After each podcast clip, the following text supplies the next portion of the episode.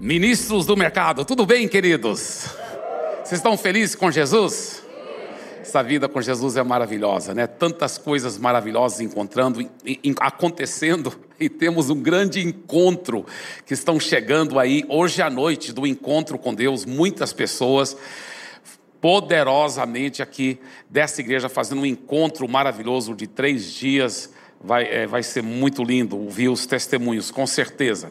Mas deixa eu enfatizar algo que já apareceu aí no Paz News, mas eu quero só enfatizar que a Daphne Kirk, ela é conhecida talvez como a autoridade número um do mundo sobre a conexão de gerações.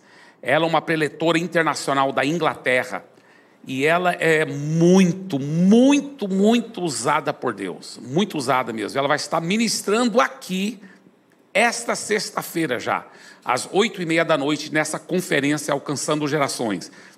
Então, é às oito e meia da noite, essa sexta-feira, continua sábado à noite, às sete e meia, tá? Então, oito e meia na sexta-feira à noite, sábado, sete e meia, e domingo e segunda-feira em todos os cultos de celebração. Agora, você especialmente, especialmente, se você tá, for pais de crianças, ou adolescentes ou jovens, ou se você for adolescente ou jovem, você não vai querer perder, porque ela fala sobre. É uma coisa muito forte. Eu nunca ouvi nada igual. Eu já ouvi ela ministrando, eu fiquei muito impactando sobre como os pais adoram juntamente com seus filhos, até as crianças pequenas adorando. E ela é muito solicitada nas grandes conferências de life groups, de células mundialmente.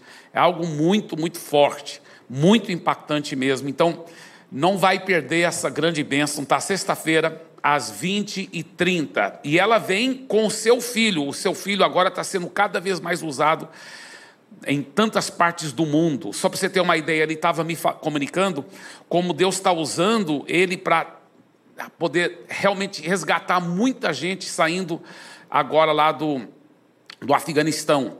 É impressionante o trabalho mundial que eles têm. Então, ela e o seu filho, que agora está crescendo muito, muito no ministério, o nome dele é Andrew. Então, a Daphne Kirk e o Andrew Kirk aqui conosco a partir de sexta-feira à noite. Bem, nós estamos numa série intitulada Ministros do Mercado. Ministros do Mercado. E hoje é a última, última, último dia, né? Hoje e amanhã, último dia desta série, última mensagem desta série, e essa mensagem eu tenho intitulado O Ministro de Mercado como Agente de Transformação. E hoje vamos ter uma surpresa muito agradável daqui um pouco, vocês vão ver, mas eu quero começar falando sobre as sete áreas de influência. Em 1975, dois grandes líderes cristãos, naquela época, em 1975, Talvez os três maiores líderes evangélicos do mundo eram Billy Graham, o Bill Bright, o líder da Cruzada Estudantil e Profissional para Cristo, e também o Lauren Cunningham, o fundador da, da, da Jocum. Então, esses dois líderes, o Bill Bright, o fundador da Cruzada Estudantil e Profissional para Cristo, e o Lauren Cunningham, tiveram um encontro, e na ida para esse encontro, Deus deu a mesma visão para todos dois. Foi algo muito impactante. E essa visão falava de como impactar a cultura e transformar a cultura de uma nação. Por quê? A Bíblia não fala somente que é para a gente evangelizar as pessoas. A Bíblia fala que é para fazer discípulos, isso é muito mais profundo do que só fazer convertidos. Mas a Bíblia não fala também somente para discipular as pessoas. Sim, devemos discipular as pessoas, as famílias, mas deve chegar a um ponto em que a nação toda está sendo discipulada. E a Bíblia nos manda ir de fazer discípulos das nações. Agora, como discipular uma nação inteira? E esses homens de Deus, tiveram essa revelação profunda que para discipular uma nação inteira, além de ganhar as vidas para Jesus, além de discipular as vidas e as famílias, é importante você também ser usado por Deus de uma forma poderosa para influenciar essas sete áreas de influência. Quais são essas sete áreas de influência? Obviamente, isso aqui daria para fazer uma série todinha só nessas sete áreas, mas eu só vou dar uma vista aérea aqui para vocês. Tá? A primeira área é a área da família. Essa é a área mais importante se você quiser influenciar a cultura de uma nação, é a família, proteger a família. E eu creio que Deus vai chamar muitos ministros de mercado aqui entre nós, jovens, senhores, senhoras, que vão ser chamados por Deus para você ter um ministério específico para resgatar as famílias do Brasil e do mundo. Se tem uma área que o diabo está atacando, é a área da família. Tem pessoas tão, tão tão deturpadas nessa área da família, porque não conhecem o que a Bíblia ensina sobre como é uma família cristã, como é uma família da forma que Deus projetou. Afinal de contas, foi Deus que criou o ser humano, Ele que sabe como a família deve funcionar. E hoje o que tem de teoria deturpada aí de o que é a família, porque se tem uma área que o diabo, para poder destruir uma nação, ele ataca, é a área da família área da família. Então, nós vamos ter muita gente, muitos ministros de mercados sendo levantados por Deus para resgatar os valores da família. Outra área que é muito usada por Deus para influenciar uma nação toda é a igreja de Jesus. Quando a igreja funciona como ela deve, tudo muda. A igreja local é a esperança do mundo. E vai ter pessoas que têm um chamado nessa área, mais espiritual mesmo, para fazer discípulos, para serem missionários e pastores. Tem outros ministros do mercado que vão ser usados nessa terceira área, que é muito importante a área da educação. A educação. Como as escolas, infelizmente, foram impregnadas com pessoas que têm uma ideologia tão antibíblica, anti-Deus, anti-família e anti é, até morais básicos que são tão importantes para a sobrevivência de uma civilização. Mas muitas vezes essas pessoas que foram inculcadas com essas ideias tão é, tão erradas estão influenciando nossas crianças, estão influenciando os jovens na faculdade, nas universidades. Quantos jovens estavam tudo bem, tudo bem, com Deus, com a família, foram para a universidade e é por causa de um professor ateu, agnóstico, um professor que, que fala contra a família, fala contra os valores morais. Eles de repente começam a se deturpar e logo, logo aquele jovem está nas drogas, está cometendo suicídio. O que, que aconteceu? Ideologias é, contrárias à palavra de Deus que infiltraram a cabeça daquele jovem. Por quê? Porque os ministros do mercado têm sido omissos. Eu creio que Deus vai levantar entre nós muitos que têm um chamado, pastor, eu tenho um chamado para ser professor de universidade. Eu tenho um chamado para fazer a diferença lá dentro da universidade. Eu vou ser reitor da, da, da maior universidade do Brasil. Amém? Nós vamos ter muitos entre nós tendo esse chamado para ser professores, ministros do mercado, para transformar as nossas universidades, para realmente resgatar a fibra moral do que o maligno tem tentado. Porque se quisermos transformar uma nação, ver uma nação toda discipulada, temos que ver a educação sendo também resgatada de acordo com os. os não, é, não é impondo é, seus pensamentos é, religiosos em cima dos outros. Não, é você ajudando a implantar os valores do reino de Deus, da cultura de Deus, que vai resgatar a dignidade do ser humano de fato e de verdade. A quarta área de influência é o governo. Por que, que tem prevalecido no Brasil essa mentira que diz não tem jeito de ser político e ser íntegro completamente? Isso tem prevalecido ao tal ponto que é, é, difícil a gente acreditar que pode existir um homem de Deus de verdade, uma mulher de Deus de verdade envolvida em política. Isso é errado. Eu acredito que Deus vai levantar entre nós, jovens, rapazes, moças, senhores e senhoras, que vão respirar a santidade de Deus, vão estar tão cheios de Jesus e vão dizer: Nós vamos resgatar essa área de influência do governo, seja no nível municipal, no nível estadual, nível federal, seja no executivo, seja no judiciário que precisa de mais, seja no legislativo, em todas essas áreas, pessoas que expiram os valores da palavra de Deus. Eu creio que vai acontecer, seja no, no militar também, todas essas áreas precisam de pessoas que realmente vão resgatar os valores da palavra, os valores da família e os valores de que, que inclui também a justiça para as minorias, para os mais fracos, para os imigrantes, para as crianças e mulheres. Temos que ter realmente verdadeira justiça de Deus, justiça social, mas impregnado com os valores de, de pureza, de santidade e de realmente um resgate da, ao, ao, ao priorizar a família. A quinta área é a mídia. A mídia, não só a mídia tradicional, mas o high-tech. Como é necessário Hoje, às vezes, tem certos donos de grande high-tech, se você pregar o evangelho e eles não gostarem do que você está pregando, eles podem simplesmente tchum, te cortar. Né? E você, de repente, está sem uma plataforma aí para muita gente.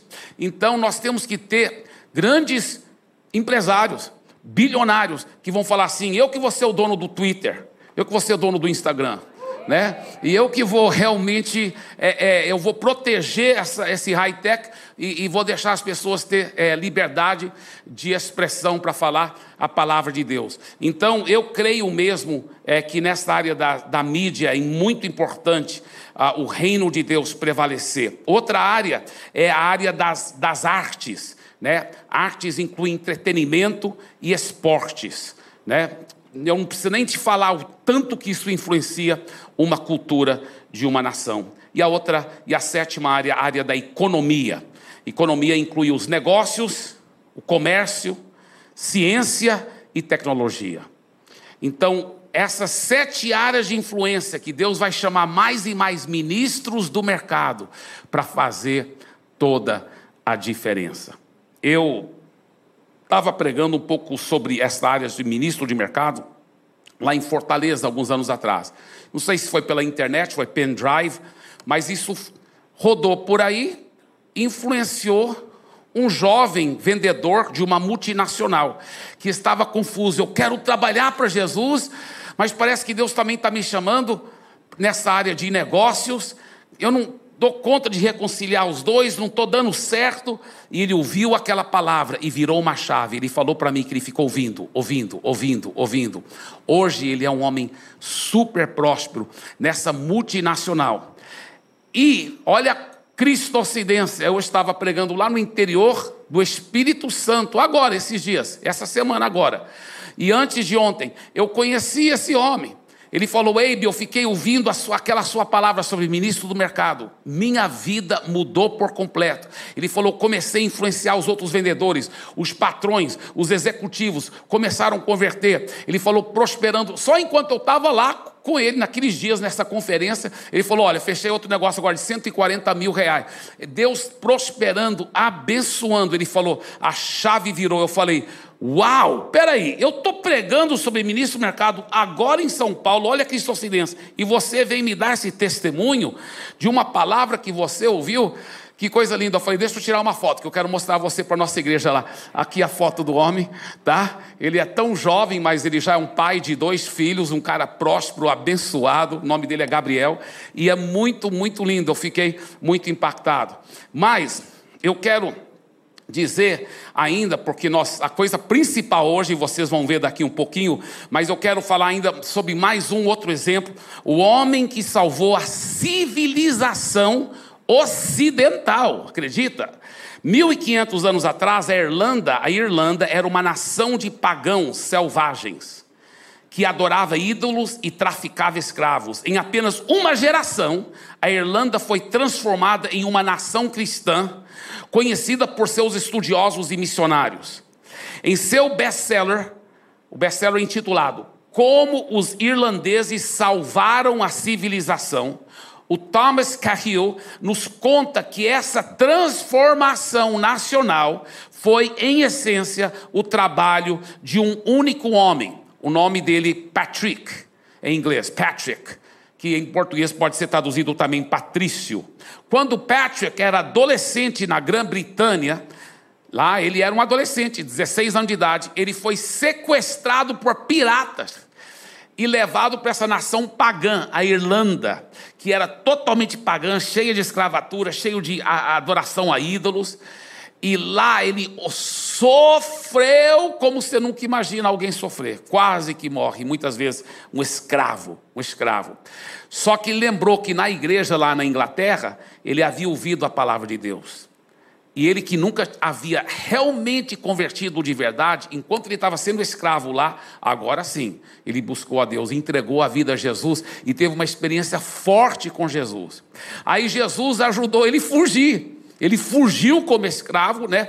Fugiu a pé por mais ou menos 350 quilômetros até chegar na beira do mar. E lá outro milagre aconteceu que ele finalmente conseguiu uma carona com um navio que ia em direção à Inglaterra. E lá na Inglaterra ele foi se juntou aos pais, só que já estava já estava fora como escravo seis anos. Ele tinha 16, agora estava com 22, 23 anos de idade. E os pais ficaram tão felizes ver o filho de volta. Só que agora todos os colegas dele já estavam formando, já estavam estudando e ele estava super atrasado. E ele foi correr atrás do prejuízo. Mas agora como um cristão compromissado. Ele teve um sonho onde Deus falou audivelmente com ele, que era para ele voltar e, e, e, ser um ministro do mercado lá na Irlanda, no país onde ele era escravizado. Agora, ele levou tão a sério essa, essa voz de Deus, que ele foi e se preparou, e não foi imediatamente, se preparou para poder fazer um trabalho de arrebentar. Escuta bem, escuta bem. Você pode imaginar ser chamado para ministrar o amor de Jesus às mesmas pessoas que o escravizaram por seis anos, Patrick respondeu a essa visão e voltou à Irlanda para pregar o Evangelho. Eu lhe pergunto: os discípulos não deveriam ter um impacto positivo em suas comunidades? É realmente possível discipular uma nação inteira? O Patrick entrou na história, ele provou isso. Alguns dizem que ele salvou a civilização ocidental. Em seus 30 anos de trabalho missionário na Irlanda, Patrick ajudou a estabelecer mais de 700 igrejas e escolas e treinou mais de 3 mil ministros, muitos dos quais partiram como missionários para Escócia, Inglaterra, França, Suíça, Alemanha e Itália.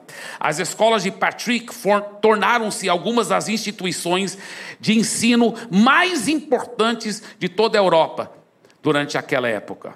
Ele também ajudou a transformar governos e criar leis que acabaram com a escravidão na Irlanda.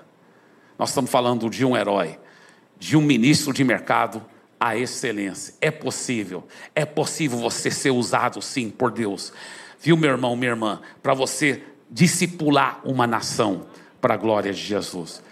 Mas a parte principal de hoje não é comigo, é com uma outra pessoa. O Roberto, queridos, ele, ele foi, é, juntamente com a sua família, os que primeiro começaram os life groups aqui da Paz Church em São Paulo, antes da gente estar morando aqui. E eles primeiro alugaram aquele bifezinho e foram recebendo a gente na medida que nós chegamos. Então, eles verdadeiramente foram os fundadores da Paz Church aqui de São Paulo. Mas o Roberto já era apaixonado por Jesus, já amava o Senhor, já era bivocacionado, porque além de ser pastor, ele já era um grande, grande empresário, muito próspero. E hoje ele é o CEO dessa empresa familiar de engenharia e saneamento, que é uma empresa muito, muito, muito, muito grande, muito próspera. Mas o Roberto teve uma experiência muito forte, aonde ele pegou Covid e quase que morreu. Chegou na beira da morte, foi entubado e lá ele ouviu audivelmente a voz de Deus. Duas vezes. Foi muito forte. E vocês vão ouvir esse testemunho. Eu quero que você abra seu coração. Deixa o Espírito Santo falar com você. Sua vida não vai ser mais a mesma. Eu tenho certeza disso. Deus vai falar conosco nesse momento. Então, o restante dessa mensagem agora está na mão do pastor Roberto e do Espírito Santo. Vamos receber o pastor Roberto com uma forte salva de palmas em nome de Jesus.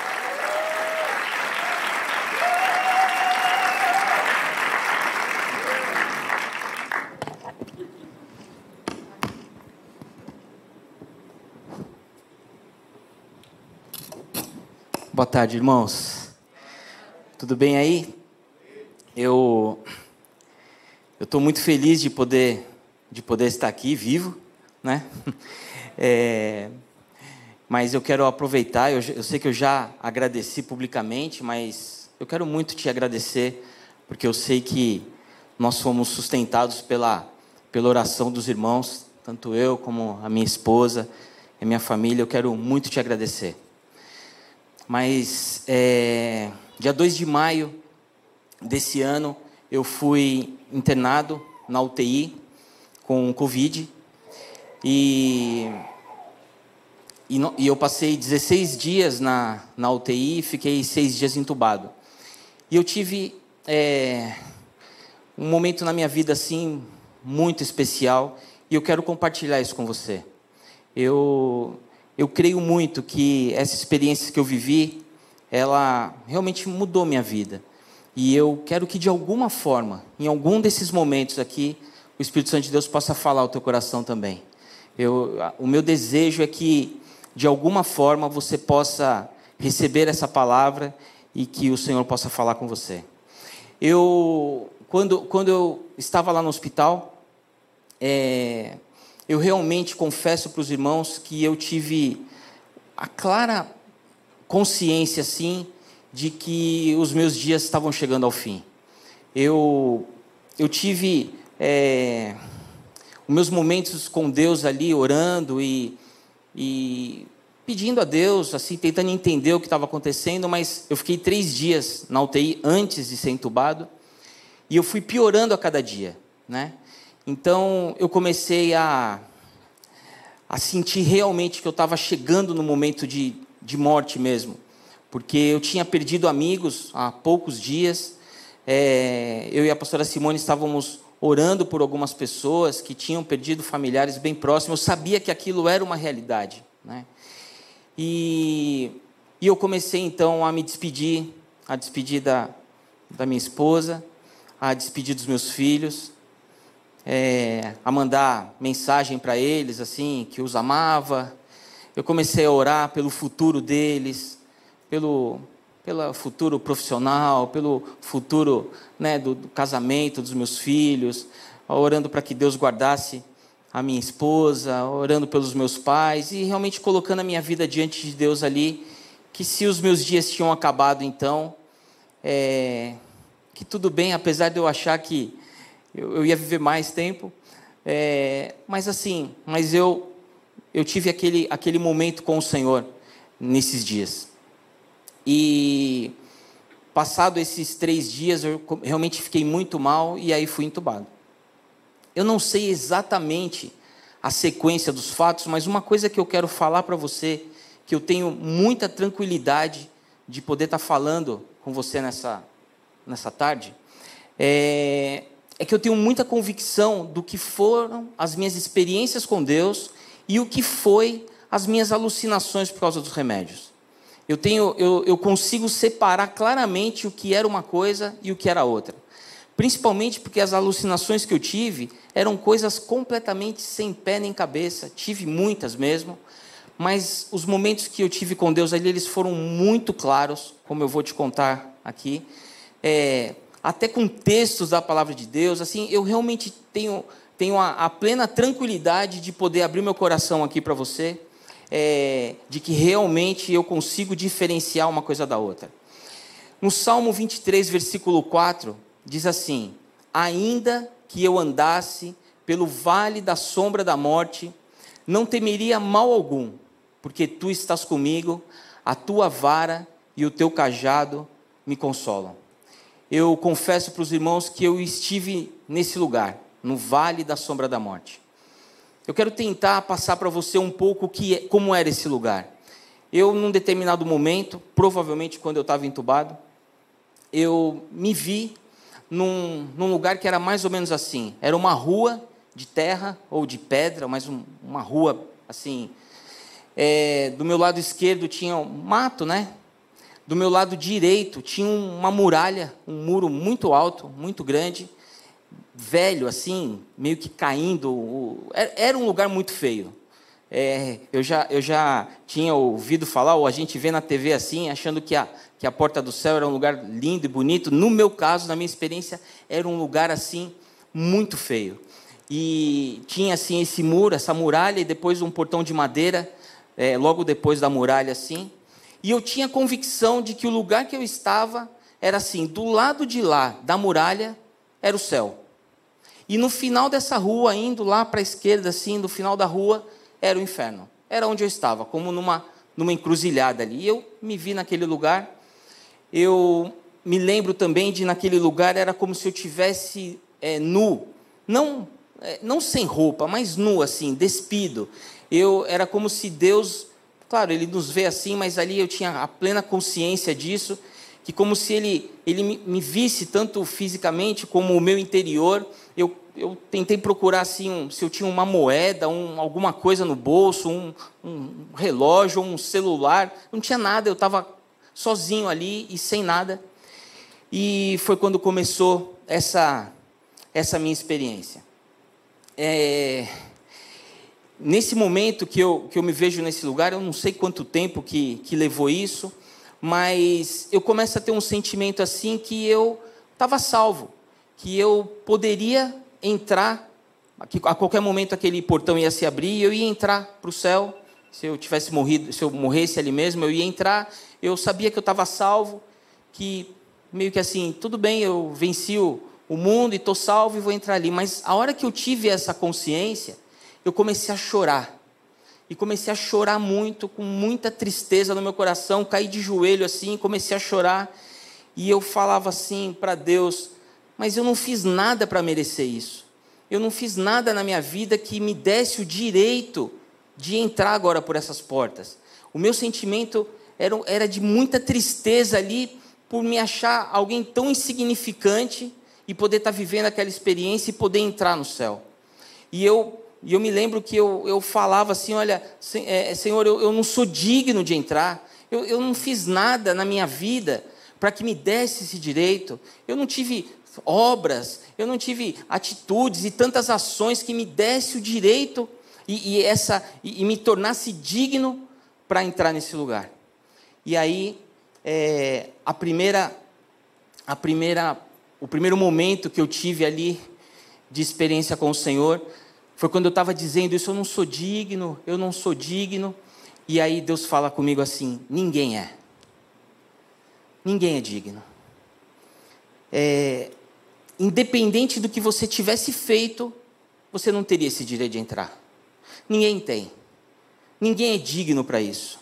E em Romanos capítulo 3, 23, eu, eu me lembro na hora desse texto, e Deus falando assim comigo: Pois todos pecaram e destituídos estão da glória de Deus.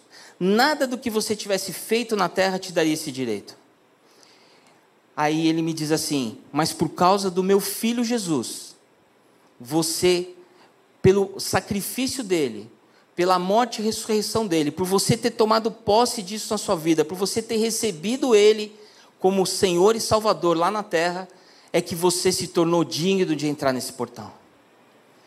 E eu assim, irmãos, eu nasci na igreja, obrigado querido, eu, eu nasci na igreja, eu já ouvi isso, eu, eu, conheço esses textos, João 14,6, Jesus dizendo: Eu sou o caminho, a verdade e a vida, e ninguém vai a Deus se não for por mim. Eu, eu conhecia isso já, mas naquele momento eu estava vivendo na prática aquilo que a vida inteira eu ouvi, desde criança, ouvi na igreja e preguei sobre isso já, e, e já ouvi tantas vezes, mas naquele momento eu realmente estava vivendo esse momento na minha vida, onde eu, eu, por causa de Jesus, é por causa de Jesus que você tem esse direito.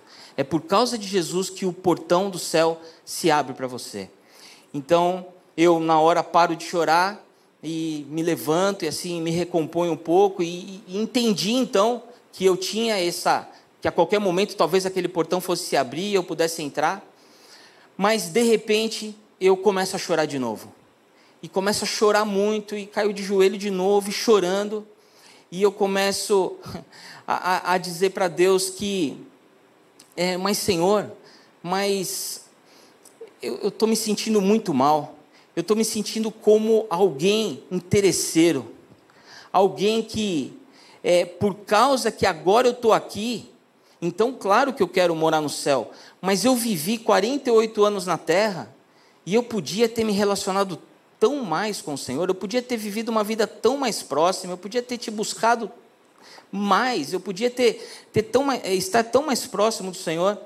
Alguém disse assim, uma frase que, que me marcou: Não faz sentido você querer ir para o céu depois da morte, se enquanto vivo você nunca realmente se importou com Deus.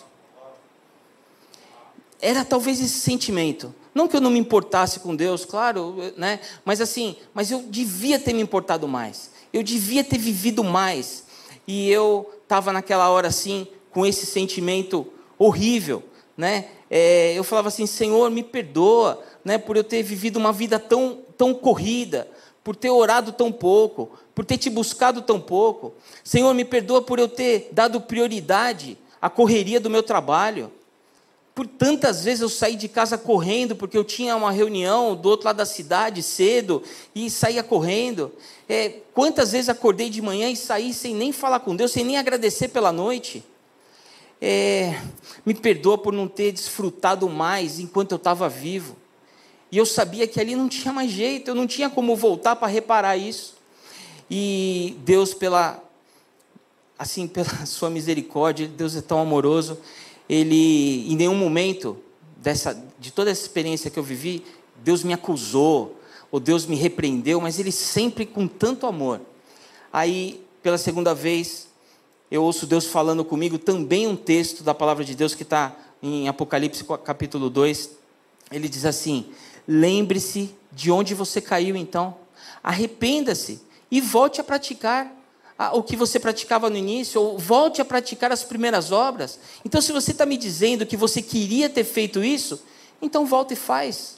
Então, se dedica como você gostaria, agora que você está nesse momento, que assim, se, se a minha vida acabasse ali, não tinha mais como eu voltar atrás, Deus me falando com esse amor assim, então volta e faz, volta, volta e pratica, volta e me busca. Eu me lembrava da época que, apesar de eu ter nascido na igreja, mas com 23 anos foi quando eu tive uma experiência muito forte com Deus e eu, eu realmente decidi entregar a minha vida de corpo, alma e espírito para o Senhor.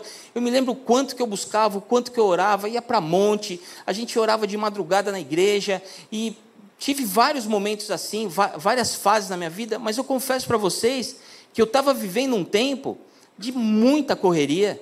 Quando eu, o ano passado, em novembro, quando eu, eu assumi a, a, liderança das empresas lá junto com meus irmãos, assim a minha vida realmente estava uma loucura, estava correndo demais. Eu, eu assumi isso, estava na África ainda, e aí cheguei no Brasil e janeiro, fevereiro e março, aquela loucura, aquela correria. Então, mas aí eu, eu entendi então que assim que o amor de Deus estava tinha me alcançado ali e ele estava me dando aquela, aquelas palavras de consolo e de direção. Bom, e aí eu tive um, ter, um terceiro momento.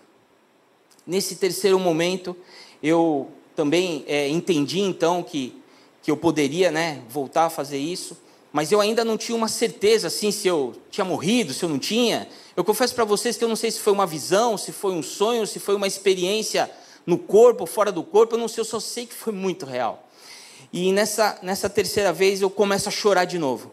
E aí começa a chorar de novo, e começa a chorar de novo. E eu começo a dizer para o Senhor: Senhor, me perdoa. Me perdoa por eu ter feito tão pouco na minha vida. Por, porque, irmãos, olha só. A hora que você está nesse momento, é como se passasse um raio-x e ali você tivesse que apresentar para Deus o que foi que você fez da sua vida, da vida que, que Deus te deu, das misericórdias do Senhor que se renovaram a cada manhã sobre a sua vida, o que foi que você fez com a sua vida que faz diferença naquela hora. O que, que eu fiz da minha vida que faria diferença daquele portão para dentro? E eu me lembro que eu, que eu chorava demais e falava assim: Senhor, eu vivi 48 anos da minha vida e fiz tão pouco. Senhor, me perdoe, eu podia ter feito mais. Eu, eu, eu comecei a ter um sentimento de, de desespero, porque o meu tempo tinha acabado. Eu não tinha mais oportunidade de, de fazer nada. Ali era só a hora de prestar conta. E eu, na hora, me lembrei de duas coisas que eu vivi. Uma delas foi quando eu, eu e a pastora Simone fomos pastores de jovens e adolescentes na Igreja Vida Nova por quase 10 anos, 9 anos e pouco, que nós cuidamos ali dos jovens e dos adolescentes. E foi um tempo muito especial na nossa vida. A gente amou demais aqueles meninos, nós entregamos a nossa vida por eles. Acertamos, erramos, mas fizemos de todo o coração, amamos os pais deles, é, cuidamos, é, vivemos assim tempos realmente muito especiais na nossa vida e isso acho que nos marcou tanto e eu, eu penso que realmente era algo que, que fez diferença e que fazia sentido ali né? Tantas vidas, tantos testemunhos, tantas conversões, tantas pessoas. E eu me lembro que essa era uma coisa. E uma segunda coisa, que na verdade para mim é só um, um, um, tremendo privilégio, que é quando, o que o pastor falou, o pastor Ebe falou que quando nós começamos aqui em São Paulo a primeira célula na minha casa, e aí com alguns irmãos, e isso foi crescendo, aí nós alugamos o buffet e começamos a receber as equipes. Então, irmãos, é, eu, eu, eu, me sentia tão, tão privilegiado por estar recebendo cada um que chegava. Tantos pastores que eu já admirava, tantos outros que eu conheci na chegada deles, homens que abriram mão das suas vidas, homens que vieram de Santarém, de Fortaleza, de Roraima e, e do Ceará e de tantos lugares do Brasil para virem implantar uma igreja em São Paulo. Foram por volta de 300 pessoas eu me lembro que num, num carnaval, acho que carnaval de 2015, chegaram dois aviões, é, um no sábado e um no domingo, com mais de 50 pessoas em cada avião, é, só da equipe. Eu me lembro que nós mandamos um caminhão buscar a, as malas e as coisas no aeroporto e tentando, tentando distribuí-los pelas, tentando ajudá-los a arrumar emprego, tentando assim de todas as formas poder fazer eles se sentirem um pouco, um pouquinho assim acolhidos. Todos os finais de semana nós é, os apresentávamos na igreja, eu chamava os paulistas, gente, vem aqui, vamos aqui recebê-los, e cada um vinha, abraçava, porque foram homens que deixaram seus ministérios, deixaram pai, mãe, avós, crianças que deixaram avós, que deixaram os amiguinhos, deixaram igrejas, deixaram seus pastores, seus líderes, seus liderados, seus lives, abriram mão, abriram mão da sua vida para virem aqui cuidar da gente em São Paulo. Então, assim, eu sou realmente muito, muito grato a cada um deles, a cada um de vocês da equipe. Eu os amo demais. E para mim, realmente foi muito mais do que algo que eu fiz, muito mais um privilégio de poder ter vivido isso. Mas, nesse momento, foram as duas coisas que eu pude me lembrar. Que eu pude ali, assim, que eu sentia que eu estava apresentando para Deus que fizesse alguma diferença daquela porta para dentro. Mas eu dizia, Senhor, isso é tão pouco, Senhor. Não é possível que eu passei 48 anos e eu só tenho isso para mostrar para o Senhor. Veja, é, Mateus 6,33 diz assim: Buscar em primeiro lugar o reino de Deus e a sua justiça, e todas as outras coisas serão acrescentadas. Eu não estou dizendo que nós te, é, não, não, temos outras obrigações a não ser nos buscarmos a Deus.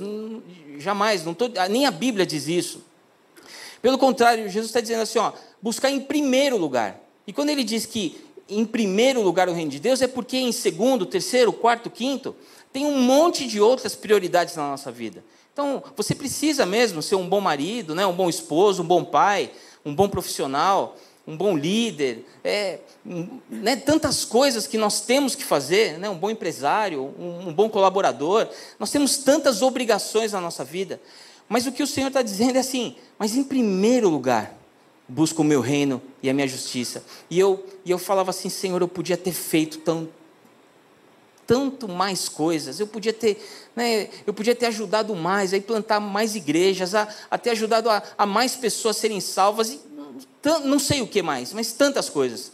Eu só sei que com 48 anos o, sentimento que eu tinha é que eu tinha feito tão pouco. E aí Deus, pela terceira vez, eu ouço Ele falando claramente para mim. Então vai e faz. E eu, assim. Só que nessa hora ele não me deu uma base bíblica e também nem me disse o quê. Então eu estou orando para tentar entender o quê. Mas.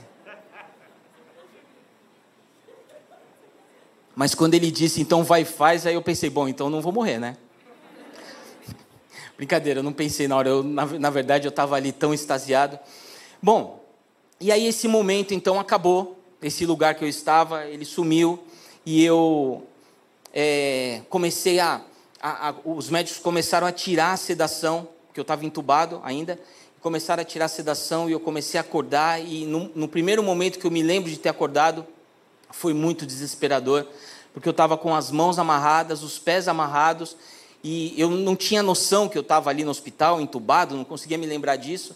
E eu me lembro que tinha um, para mim era um ferro na minha boca, me machucando aqui, eu estava até sangrando e todo amarrado e eu desesperado, meio que assim, me solta daqui, eu preciso sair daqui, mas eu nem falar conseguia falar e aquele desespero e eu me lembro assim que o meu coração quase explodindo, parecia que a impressão que eu, que eu tinha que eu ter um ataque do coração. E eu, eu tive que parar uma hora assim, depois de muitos minutos, nesse desespero, e pedir, Senhor, por favor, me, eu preciso me acalmar, eu preciso me acalmar, o meu coração não está aguentando, eu preciso me acalmar. E aí eu me concentrei um pouco e consegui diminuir um pouquinho assim, mas o sentimento que eu estava ali era horrível. E num determinado momento, é, ainda nesse processo todo assim, eu estava deitado e no teto do, do hospital tem, sabe aqueles alarme de incêndio, de sensor de fumaça, assim? Hoje eu sei que é isso. Na época, eu estava deitado e eu ouço a enfermeira falando comigo por aquele negócio, como se fosse um alto-falante. Ela falou assim: seu Roberto, é, se acalma, tá tudo bem, eu vou ligar a televisão para você. Eu tenho certeza que devia ser uma enfermeira que estava do meu lado falando isso, mas eu olhando para aquele para aquele sensor falando, bom, ela tá lá, né, sei lá, uma central assim falando comigo e tal. Aí ela ligou a televisão nesses programas de da Atena, nessas coisas assim. Eu confesso que eu fiquei mais desesperado na hora, porque era só notícia ruim e as pessoas morrendo de covid e eu ali assim, será que eu que tô doido aqui não é possível, né? Mas Deus tinha um propósito em me chamar atenção para aquele ponto. Num outro momento, é, só, só quero fazer um parênteses aqui. Lá na Rede Jovens, quando a gente trabalhava com os jovens e os adolescentes, a gente tinha um, um palavreado assim entre os meninos, a, a, galera assim, que a gente falava, e aí, brother? Ô, oh, beleza? E aí, brother? Brother? Bro? Ô, oh, bro? Eu e meu irmão, por exemplo, é, a gente se trata assim até hoje, e aí, bro? Beleza? Bro, bro, bro. Ou seja, esse, esse brother, esse bro, assim, é um, um termo muito íntimo, assim, muito, muito comum para mim, muito particular e até assim, muito. É, algo que, que alguém com, com, intimidade e com né, e que me conheça assim a gente se tratava assim com muito amor e carinho então eu estava eu tava lá deitado e aí sabia que daquele daquele sensor lá de, de incêndio saía a voz mas eu estava meio que dormindo e aí eu ouço assim ô bro aí eu Ô, bro, bro. E aí eu sinto claramente assim Jesus falando comigo. Só que ele fala assim: Ô, bro, eu quero falar com você. Mas você não tem tempo para mim, né? Eu quero conversar com você, mas você vive correndo. Eu eu quero eu quero dialogar com você. E aí eu começo a chorar e eu amarrado ainda, com as mãos e com os pés amarrados, e eu começo a chorar também, falando: Deus, me perdoa. Eu, eu quero também, mas assim, me perdoa. Eu acho que eu já tinha passado por toda aquela experiência, né? E, e, mais agora, assim, sentindo isso, eu falava assim: Senhor, por favor, me perdoa. Eu, eu, eu quero também, mas me perdoa. E aí ele falava assim para mim: Você não precisa orar só intercedendo por causa dos seus problemas ou pedindo socorro nas coisas da empresa, ou para tentar resolver os seus negócios. Você não precisa orar só no desespero. Você pode falar comigo. Eu quero me relacionar com você. Você, você me adora, sabe? É, canta para mim. É, usa adoração como uma arma de guerra também. E aí eu me lembro que eu acho que as enfermeiras falaram: Nossa, esse menino está muito doido, porque eu eu amarrado e, e Deus, Jesus falando isso comigo, e aí eu começava a cantar assim na minha mente, porque eu não conseguia nem falar, e ficava balançando a cabeça assim, como se eu estivesse dançando. Imagina ela passando lá e falando: Nossa, olha esse menino como tá. E eu assim, é, comecei a, a, a ter esse, esses momentos ali de poder falar: não, Senhor, me perdoa mesmo, mas eu, eu, eu quero estar tá diferente, eu quero mudar. E, e tiveram momentos que eu estava assim, muito, outras horas, né, que eu estava assim, porque irmãos, ficar amarrado é algo desesperador. Pelo menos para mim, assim, eu às vezes coçava o, o nariz, assim, você não conseguia puxar a mão, e aquela sede, aquele desespero. E de repente, assim, daquele, daquele lugar começava a sair música. Que música? Não sei. Mas uma música que me acalmava. Uma música que, assim, é meio violão com piano, mas não é nenhum dos dois e uma música que me acalmava, que me acalmava, e, e tantos momentos assim que eu estava desesperado ali, aquela paz vinha sobre a minha vida, e eu sentia a presença de Deus naquele lugar, e eu mesmo desesperado ali, eu ia acalmando, acalmando, acalmando. Irmãos, as, as experiências no hospital, essa parte com Deus foram tão maravilhosas, mas eu tive momentos assim, muito horríveis também no hospital. É, momentos de, de humilhação, é, do tipo que você reconhece que realmente nós não somos nada. Que você reconhece assim, bom, na sexta-feira eu tinha tido uma reunião com o pastor Eibe por vídeo, no domingo eu estava internado e na quarta-feira eu estava entubado já. Ou seja, eu, eu, me vi numa situação que assim, as enfermeiras tinham que ir lá com, com um paninho umedecido me dar banho. É, e, e, eu, e assim, a higiene, né? Eu, eu tinha que ir no banheiro e eu não podia me levantar, eu, tava, eu não conseguia andar. E assim, elas vinham me limpar. E eu sem roupa. E elas assim, me viravam do lado, me segurando, porque nem isso eu conseguia. E eu chorava e falava assim: desculpa, me desculpa, me perdoa. E assim, muito humilhante. E eu, e eu tinha assim a convicção: assim, eu realmente nós não somos nada. Nós dependemos muito de Deus até para poder levantar de uma cama. Mas eu tive momentos também muito tremendos ali. É, eu, eu, conheci alguma, algumas enfermeiras cristãs e que oraram comigo e que me abençoaram, mas teve uma coisa maravilhosa. É, tinha momentos que eu ouvia as pessoas lá fora, na rua do hospital, orando e cantando e orando por mim. E assim, eu estava eu tava num lugar e lá na rua eu ouvia assim muitas pessoas, mas muitas pessoas, assim, uma voz de, de muitas pessoas cantando, com violão, e orando, e orando, e orando por mim. E eu ouvia os enfermeiros falarem assim: quem que é esses crentes aí que estão orando por esse cara? Quem é esse cara? Mas depois eu fiquei sabendo que não tinha ninguém lá fora.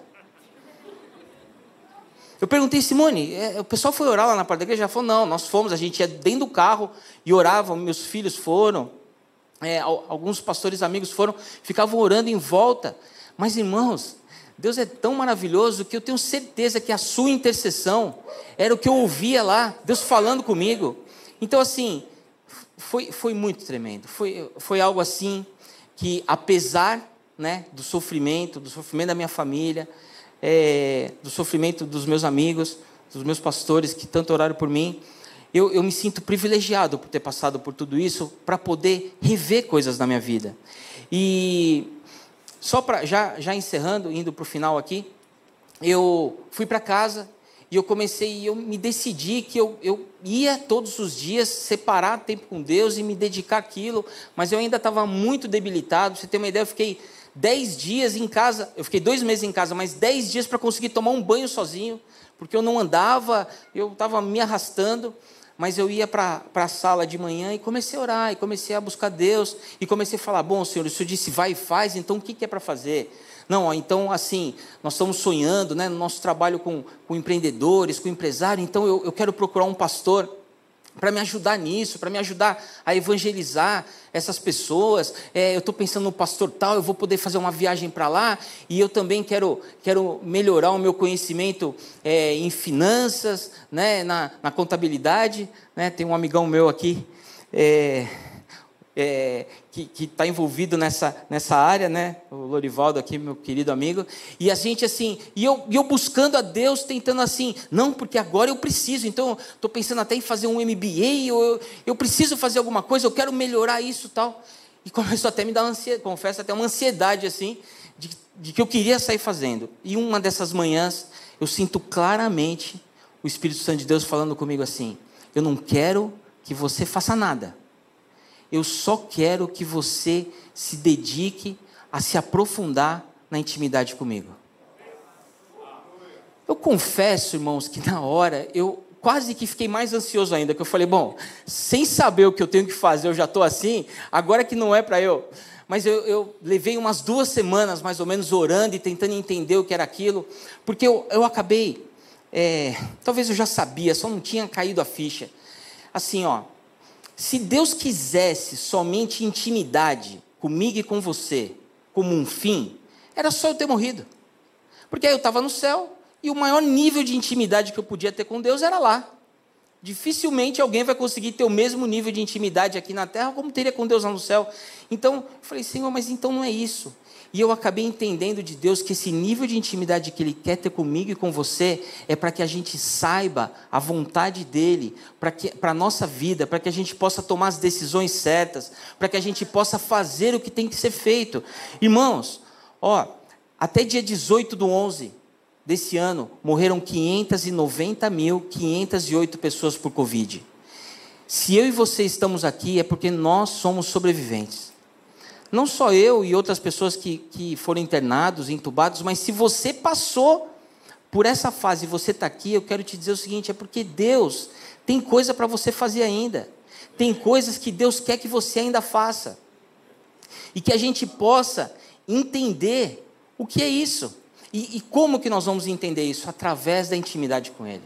Através de investindo tempo e colocando Ele como uma prioridade na nossa vida. Amém? Eu queria te convidar a ficar em pé.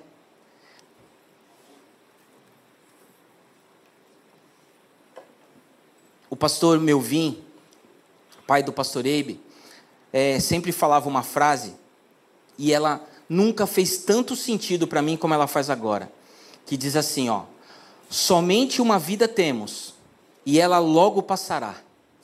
Somente o que for feito por Cristo permanecerá. Olha para mim aqui. É importante que você tenha essa convicção de que você também é salvo. Eu vou te dizer uma coisa. Eu acho que teria sido muito horrível a hora que eu estivesse naquele lugar e eu ouvisse uma voz dizendo que eu não tinha o direito de entrar ali. Que eu não tinha me decidido por Jesus e que eu tinha simplesmente desprezado o Filho de Deus e o seu sacrifício e aquele direito que eu, que eu tinha, né? Aquele direito não era meu. A Bíblia diz assim, Romanos capítulo 8, versículo 16: O próprio Espírito testemunha ao nosso espírito que somos filhos de Deus. Você precisa ter essa convicção no seu coração de que você é um filho de Deus, de que você reconhece Jesus como teu Senhor e teu Salvador, que você é salvo. E enquanto isso, enquanto eu não estiver lá de novo, eu quero fazer o que é para ser feito. Eu quero entender de Deus qual que é a sua vontade para mim. E eu, é, já encerrando aqui, eu quero te dizer isso, meu irmão. Se você não recebeu Jesus na sua vida ainda, receba Ele. Peça para Jesus entrar no seu coração. Ou então você já fez isso uma vez, mas você está precisando se reconciliar. Hoje é o dia. Hoje é o dia de você mudar essa chave. Irmão, avalie suas prioridades. Nós temos muitas prioridades na nossa vida, mas avalie a sua prioridade de poder ser íntimo com Deus. Imagine naquela hora eu me lembrar ali que eu não falava com o meu pai há dois anos, ou que eu não falava com a minha mãe, ou que eu, eu não falava com um filho, ou com um pai, ou com, com a esposa, ou eu, tava, eu tinha problema com, com pessoas e assim eu não tinha como consertar aquilo. Com um ente querido, com, com alguém. Talvez o Senhor está te chamando para hoje você poder sair daqui, pegar seu celular e mandar uma mensagem para alguém. Talvez você vai sair daqui nessa, nessa tarde e pedir perdão para alguém, ou se arrepender de algo, se reconcilie com as pessoas. Deus tem cura para o seu coração. Talvez você está aqui, eu já quero chamar o pastor Eibe. Talvez você está aqui nessa noite, nessa tarde, e você perdeu um ente querido. Você perdeu alguém que você amava e o teu coração pode estar em pedaços. Eu quero te dizer que esse mesmo Deus que, que me tirou dali, do vale da sombra da morte, Ele tem cura para a tua vida. Amém? Que Deus te abençoe, querido. Uau, uau, uau. Obrigado, meu querido. Uau. Uau. Uau. Eu tenho certeza que Deus falou audivelmente nessas duas vezes, né? Uma diante do portão dos céus e outra lá do teto do, do hospital, falou audivelmente, audivelmente com Roberto, por causa dele. Deus estava tratando com ele, mas não era só por causa dele. É porque Deus já sabia que ele ia voltar das, da beira da morte para também nos desafiar. Eu sei que essa palavra é de Deus para todos nós, para a gente levar a sério a nossa vida. Somente uma vida nós temos e logo ela passará. Somente o que é feito para Cristo permanecerá.